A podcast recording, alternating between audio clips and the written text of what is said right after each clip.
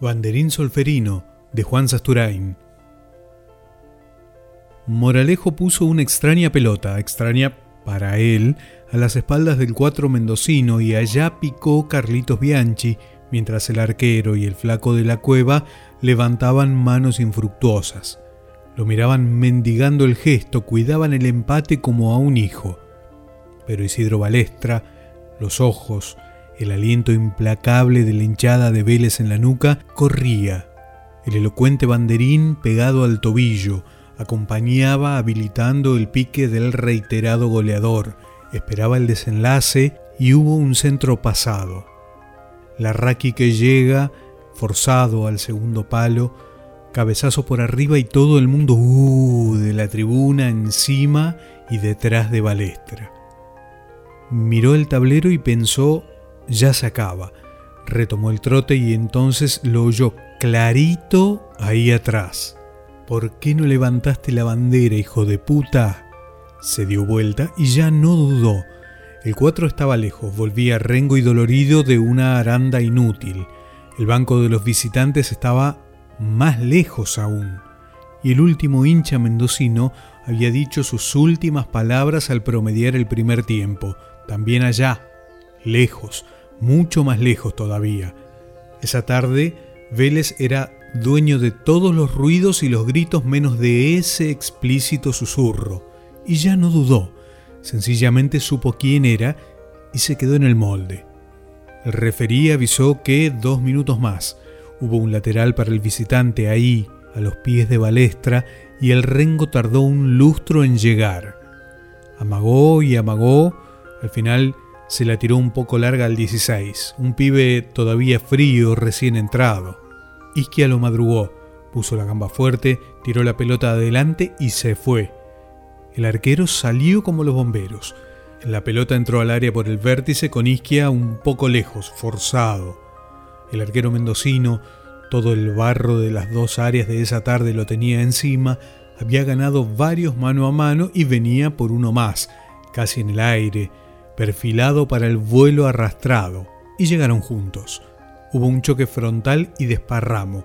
Mientras se desenredaban, la pelota salió para arriba, picó y se fue para el arco. Solo dos jugaban ahí. Dos y Balestra, pegado a la raya, diez metros más allá. El resto estaba lejos, hasta el referí que trotaba esperando la hora. Pero todavía faltaba. Penosamente se rehicieron y el volante ganó un tiempo. Consiguió el armado mínimo de la vertical como para acomodarse y mandarla adentro. Todo Vélez empujaba el pie embarrado. Pero todavía faltaba. Como en cámara lenta, infernal y analítica, el arquero se paró, se jugó la mano y la vida en el gesto final y metió el manotazo ahí, justo y final. Y mientras Isquia caía, toda la hinchada de Liniers caía con él en el grito de la apelación. El mendocino se embarazaba con la pelota, rodaba y se aferraba a ella, dueño de la pelota y de la tarde. Pero todavía faltaba. Sonó el silbato. Balestra miró el reloj y tembló. El árbitro lo miraba a él, testigo de cargo, espectador privilegiado, palabra, banderita autorizada. Y el referí se venía, hacía gestos de espantar moscas, torcía levemente la diagonal hacia donde Isidro Balestra era el punto final del recorrido de la procesión que se encolumnaba tras un ambiguo fraile negro. Ya estaba a cinco metros y elástico lo miraba a los ojos con hipócrita ruego. Pero todavía faltaba, porque precisamente en ese momento, por encima o debajo del clamor que bajaba de las populares, de las puteadas que saltaban de los grupos de jugadores como saltan las pulgas de un perro, lo oyó otra vez, clarito, inapelable. Guarda con lo que decís, hijo de puta. No fue penal. El arquero no lo tocó. Cuando Isidro Balestra tomó el tren en Liniers eran las 20:25.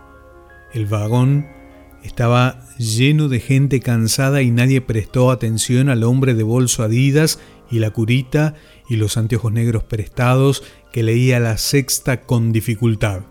Si Vélez había empatado 0 a 0 y el escándalo sobre la hora le costaría la suspensión de la cancha, si el árbitro Feola no había sancionado un evidente penal a favor del local luego de consultar con el lineman, si los desbordes habían terminado en pedrea y agresión contra las autoridades del match, si el director técnico Lorenzo se quejaba arbitrariamente de los arbitrajes, si a él le dolía mucho la ceja derecha, a nadie le importaba ya. Como un ladrón, ocultaba en el bolso las evidencias de su participación en el hecho. Un pantaloncito y camisa negra, un escudito, Lástima que no le dieron la banderita Solferino. Suerte que su mujer no estaría en casa y podría ver tranquilo el partido por TV. Podría verle un poco mejor la cara al oficial de policía que lo puteó toda la tarde desde el borde de la cancha, ahí, junto a él, con ese perro amenazante y sin duda mendocino. Podría ver realmente si fue o no fue penal del arquero podría verse caer y oír qué decía Macaya Márquez. Cuando su mujer regresó esa noche tarde y con una maceta, como siempre que iba a Moreno a lo de su hermana, Isidro Balestra, banderín solferino, estaba dormido frente al televisor encendido. Isquia picaba, adelantaba la pelota Salía el arquero mendocino y había un choque. La mujer apagó. El fútbol la aburría. Del libro El Día del Arquero de Juan Sasturain, Banderín Solferino.